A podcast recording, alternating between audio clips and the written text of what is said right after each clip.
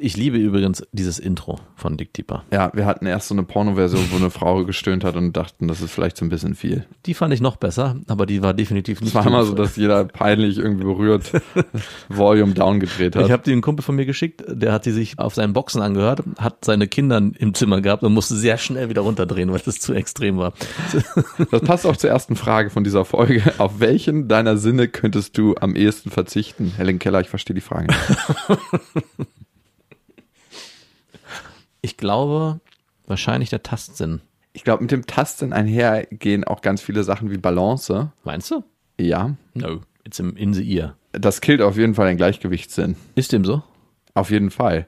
Wie Also, kommt es- naja, unser Gleichgewichtssinn hängt mit ganz, ganz vielen Sinnen zusammen. Der vestibulären Wahrnehmung, also dem Ohr und dem Gleichgewichtssinn im Ohr. Damit definierst du die Gravitation und die Beschleunigung. Die visuelle Wahrnehmung hängt natürlich auch damit zusammen, wie du dein Gleichgewicht hältst, weil das ist ja die Rückkopplung, Ja. die du erhältst. Und der Tastsinn spielt da auch eine Rolle und die Tiefensensibilität. Also es ist ziemlich komplex und wenn du eine Sache rausnehmen würdest, weiß ich nicht, ob du das adaptieren könntest. Das heißt, du würdest halt einfach wie so ein Kloß auf der Couch die ganze Zeit liegen. Na, ich glaube schon, dass der Körper sich das antrainieren kann, ohne den Tastsinn auch das Gleichgewicht zu halten. Ja, bin ich gespannt. Du sagst also Tastsinn. Soll ich Ähm, das einloggen? Ich, ja, Ja, weil du könntest keinen Rückzieher mehr machen. Bei Ja. dir wäre es, auf welchen Sinn könntest du am ehesten verzichten? Der Tastsinn. Tastsinn, weil ich das auch so ein bisschen als Superheldenkraft sehe, weil ich dann keine Schmerzen mehr empfinde. Und du könntest nie mehr zum Orgasmus kommen, by the way. Das würde ich in Kauf nehmen. Die, du könntest da unten Ja, den blutigen Stängel rein. Wenn du keinen Tastsinn mehr hättest, dann würden deine Rezeptoren unten an deinem Schwänlis nicht mehr irgendwie anspringen.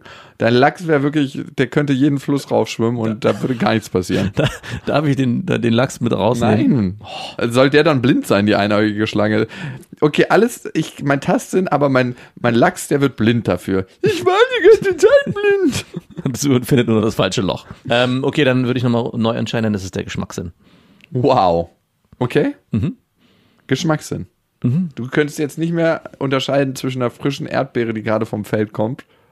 Die würde ich mit meinen anderen Sinnen, mit meinem Tastsinn, den ich gerade wiedergewonnen habe, fühlen und mit meinen Augen. Wow. Das ist so schwierig, ne? Welchen würdest du denn nehmen?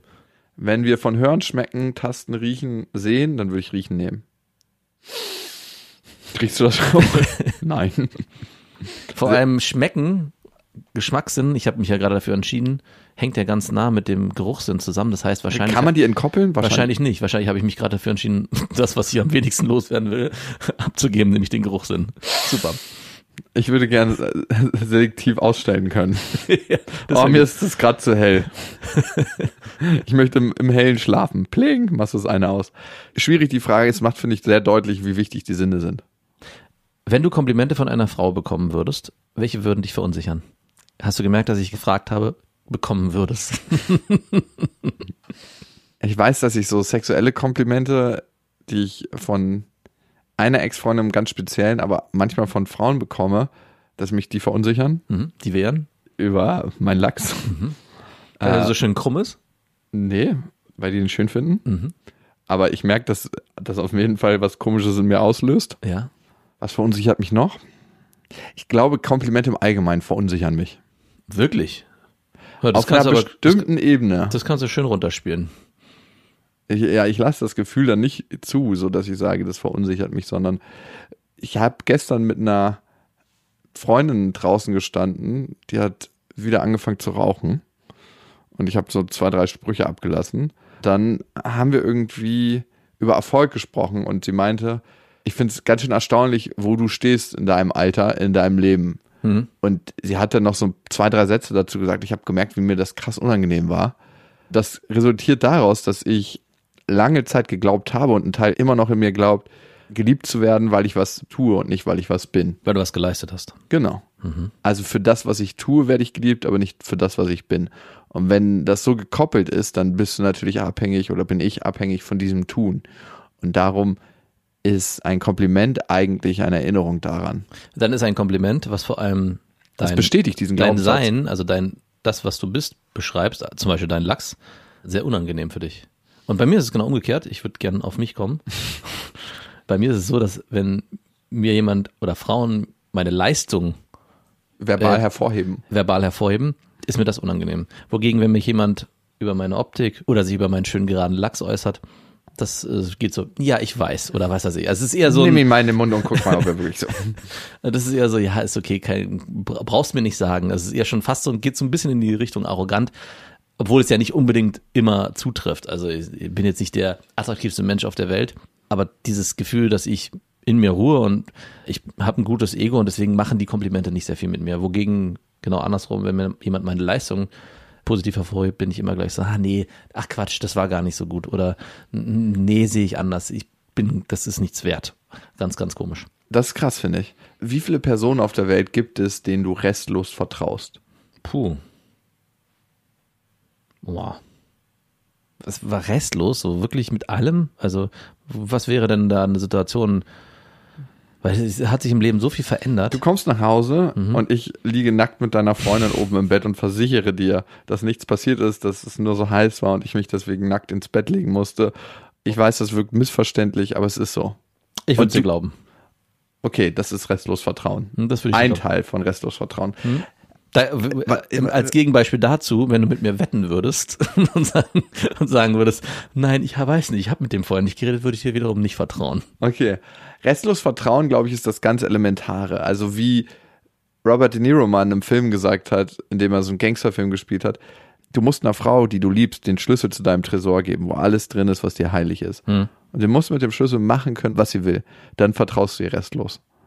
Ja. Und dann ist es Liebe. Gibt es solche Personen für dich auf der Welt, denen du restlos vertraust? Also dieses Beispiel würde ich nicht ganz aber da gibt es immer noch so einen kleinen Tresor es gibt, in dem genau, Tresor. Es gibt so einen kleinen Tresor in dem Tresor. Und der Schlüssel ist zwar da untergeklebt, aber du wüsstest, die würde niemals da runterkommen. aber trotzdem würde ich dieses Schlüsselbeispiel schon unterschreiben. Also Vertrauen würde ich meiner Freundin restlos. Aber was, es ist so was, schwer. Ja, aber was sind die Sachen, wo du sagst, da vertraue ich ihr nicht restlos? Weil sonst würdest du ja nicht sagen, da gibt es noch einen Tresor in dem Tresor. Nee, du hast ja dein Beispiel andersrum aufgezogen. Dass, und das ist für mich eher das Elementare, an der Geschichte, vertraue ich mir selbst zu 100 Prozent.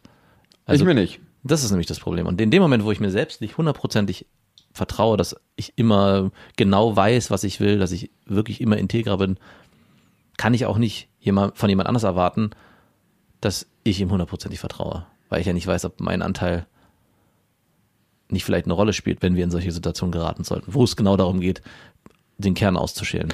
Ich glaube, es ist eine ganz interessante Frage, die letzten Endes darauf abzielt, welches Urvertrauen hast du ins Leben als solches. Mhm. Weil ich kann die Frage ziemlich klar beantworten, dass es, glaube ich, keinen einzigen Mensch auf der Welt gibt, dem ich restlos, restlos vertraue. Nicht mal mir. Ich würde sagen, wenn ich drei Menschen aussuchen würde, dann wärst du auf jeden Fall da drin. Dann wärst du ganz knapp dran vorbeigeschraubt. nee, nee. Also du bist einer der Menschen, denen ich am meisten vertraue. Vertraue ich mir restlos? Und die Frage, kann ich auch wahrscheinlich mit Nein beantworten. Also das ist ganz komisch, wenn wir jetzt uns beide als Beispiel bringen. Ich vertraue dir restlos, aber komischerweise habe ich kein Vertrauen darauf, dass du dir restlos selbst vertraust. Und das verunsichert wiederum mein restloses Vertrauen an dich. Ist ganz weird. Ja, crazy. Da kommen wir auch zur nächsten passenden Frage. Mhm. Wem verzeihst du Lügen leichter, dem anderen oder dir selbst? I Definitiv know. mir selbst. Yo, I know. das ist doch gar nichts. Lüge. Bitte. Ich glaube, du warst ziemlich sauer letztes Mal, als wir gewettet haben und ich schon wusste, dass ich einen Kommentar abgegeben habe, der ziemlich sicher darauf hindeutet, dass ich diese Wette gewinne. Mhm. Und für mich funktionieren Wetten so und für dich nicht. Und da warst du ein bisschen empört, mhm. dass ich Vorwissen hatte. Ich wusste nicht 100%, ob das so ausgegangen ist. Ich habe in einem Raum gerufen und einen Arbeitsauftrag gegeben und Und du hast dann später gesagt, dass du nicht gehört hast, dass ich diesen Arbeitsauftrag gegeben habe. Mhm. Was dein Problem war. Die 100 Euro waren meine auf mhm. jeden Fall. Die sind deine, ja. Die hast du die mir schon überwiesen? Das, dein PayPal funktioniert nicht. Das stimmt nicht, der funktioniert. Ich hab's versucht, es ging nicht raus. ich versuch's nochmal. Fucking Liar, nee, kannst du behalten. Nein, kriegst du. Nee, siehst du, das meine ich nämlich. Daran merkt man, dass du richtig eingeschnappt warst. ich bin doch, aber, doch, doch, doch. Ich bin schon lange drüber hinweg. Nee, nee, nee. Ich wollte nur nochmal die alte Wunde wieder. Der Schorf, der gerade so verheilt ist und es hätte verheilen können, ohne eine Narbe zu werden. Aber jetzt machen wir ihn nochmal auf. Mhm. Wem, wem verzeihst du Lügen leichter? Den anderen oder dir selbst? Auf jeden Fall den anderen. Easy.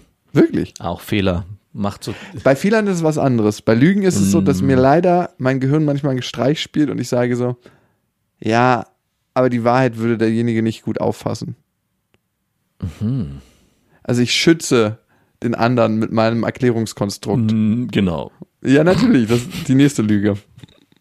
Nee, also ich definitiv den anderen. Mir selber kann ich viel, viel schwerer verzeihen. Das war auch immer ein Riesenproblem damals, wenn ich irgendwie Affären am Laufen hatte, parallel.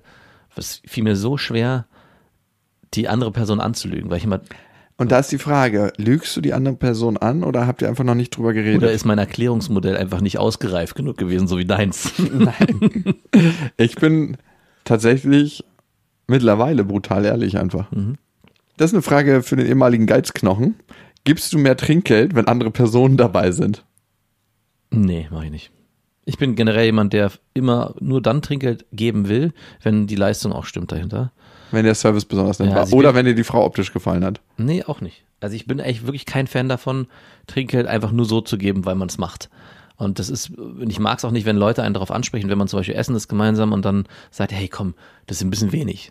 Weil ich das Trinkgeld auch gerne an die Leistung koppel, beziehungsweise an das, was da passiert. Was ist für dich Leistung da? In einem Restaurant wäre es zum Beispiel jemand, der ein Kellner, der sehr aufmerksam ist, nicht aufdringlich ist, der ähm, das Essen gut geschmeckt hat. Also es sind so müssen klein, müssen nur Kleinigkeiten sein, die eigentlich Selbstverständlichkeiten sind, aber genauso umgekehrt, wenn diese Sachen nicht stimmen oder sehr stark ins Negative fallen, dann gebe ich definitiv kein Trinkgeld. Und das finde ich dann komisch, wenn Leute sagen, Moment mal, wir sind doch hier in einem Restaurant, das gehört sich so. Man gibt hier jetzt einfach Trinkgeld, weil man das so macht. Der arme Kellner. Magst du es während des Essens darauf angesprochen zu werden, ob es schmeckt oder nicht? Nein, überhaupt nicht. Dafür gibt es kein Trinkgeld. Ist eins der Faktoren, wirklich. Ja. Ja, ich Was sind noch so Faktoren? Zu schnell abräumen. Äh, ja, zwischen Abräumen.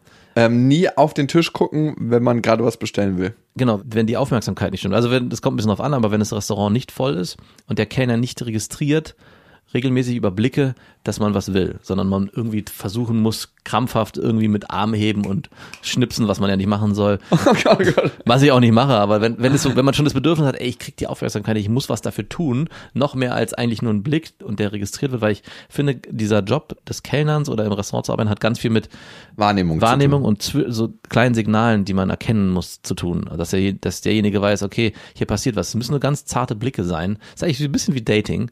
Und wenn das stimmt und ich nicht übertrieben irgendwie mich zeigen muss, dass ich was will, dann ist das auch ein Faktor für Ein das. guter Trinkgeld. Kellner ist auch ein Wahrnehmungsspezialist. Genau. Dafür gibt es Trinkgeld. Ist es ein Skill, den man sich antrainieren kann oder kommt das ein bisschen von Natur aus? Beides. Aber man kann, also es ist, gibt viele, die das, glaube ich, von Natur aus können und dem, demnach es einfach haben, aber den kann man sich auch antrainieren. Das ist nicht so schwer. Lieber eine männliche oder weibliche Bedienung? Männlich. Ja? Mhm. Warum ist das so? Weiß ich gar nicht. Ich habe das Gefühl, komisch, kann ich dir nicht beantworten. Ich würde behaupten, diese Art der Wahrnehmung, dieses Kontaktaufnahme, ohne sich zu zeigen dabei, mit Gesten oder Mimiken groß, mit Männern besser funktioniert. Weil nicht irgendwas interpretiert werden könnte, von wegen, wenn man so einen verschmitzten Blick rüberwirft. Ja. Ich bin jemand, der immer Trinkgeld ja, gibt. furchtbar, ich hasse es auch. Ja, ich weiß. Und du ja. bist auch ein Vorwurfstrinkgeldgeber. Nein, bin ich nicht. Ich bin, ich. Du, wie du, wenn ich zahle und kein Trinkgeld geben würde, würd, legst du Trinkgeld hinterher. Ja, aber gut, ich mache dir daraus keinen Vorwurf, ich leg's dann einfach hinterher. Doch, durch die Handlung. Natürlich nicht. Weil Nein. meine Handlung ist ja gezielt. Ich gebe kein Trinkgeld ganz bewusst, ja, genau. weil ich, ich möchte die nicht möchte. unterstreichen. Ich bin ja mit Ja. dir beim Essen da. Aber da untergräbst du meine, wenn ich Autorität? dich, wenn ich dich einlade, Bist du der Vater von dem Kellner oder was? Nein, aber wenn ich dich einlade zum Essen oder ich zahle, dann bin ich auch derjenige, der am Ende die Vertragsverhandlungen abschließt. Okay, gut. Kann ich gut hören und beim nächsten Mal werde ich nicht dazwischen funken. Äh, Für mich ist es sehr, sehr unangenehm, kein Trinkgeld zu geben. Ich weiß nicht, warum das so ist. Manche Sachen sind total unangenehm für mich. Ich gebe immer Trinkgeld.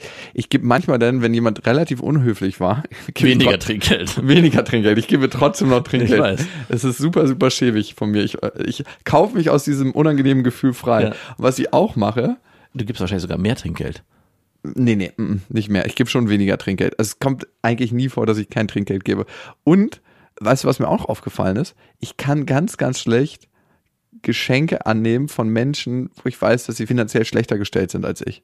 Geschenke oder so kleine Gesten, das fällt mir super schwer. Ich konnte früher auch nichts von meiner Mutter annehmen, weil ich wusste, dass sie wenig Geld verdient. Mhm. Und auch wenn jemand ein bisschen weniger verdient als ich, das, das ist, fällt mir so schwer. Letztens hat mich eine Mitarbeiterin gefragt, ob sie mir was zu essen mitbringen kann. Und da ich einen ganz stressigen Tag habe, habe ich gesagt, jo, äh, mach das gerne. Und dann habe ich ihr halt Geld mitgegeben und hat sie mir das Geld und das Essen später auf den Tisch gelegt und gesagt, sie hat mit Karte gezahlt. Und ich konnte das nicht annehmen.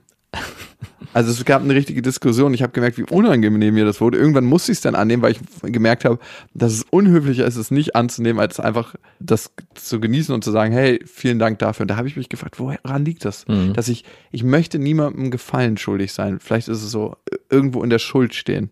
Ich glaube, das überträgt sich und deswegen ist es dann auch unangenehm für die andere Person, weil es ja eigentlich eine kleine Geste ist. Und in dem Moment wird die so entwürdigt und es bleibt so ein Gefühl von, sag mal, ähm, vertraust du mir nicht? Schätzt du mich nicht wert? Also ich, das bleibt, glaube ich, hängen. Oder es steckt noch was viel Größeres dahinter bei mir. Und zwar, wenn ich nicht mehr generös bin, großzügig und monetär der Gebende bin, bin ich es nicht wert, in Beziehung mit dir zu sein. Hm, Das wäre ziemlich crazy. das wäre crazy. Dem muss ich mal auf die Schliche kommen. Aber habe ich jetzt gerade für mich nochmal neu rausgefunden, dass das Gefühl für mich schwer auszuhalten ist, wenn ich merke, dass jemand was für mich ausgibt. Und beim Date geht das voll klar, muss ich mal auf der anderen Seite sagen. Also da ist es mir, da spiele ich auch manchmal mit, wenn sich das so ergibt. Manchmal machen wir so Schnick, Schnack, Schnuck um Getränke und so. Dann ich das lustig. Sonst lade ich aber auch oft ein. Aber das muss ich nochmal beobachten. Dick Deeper.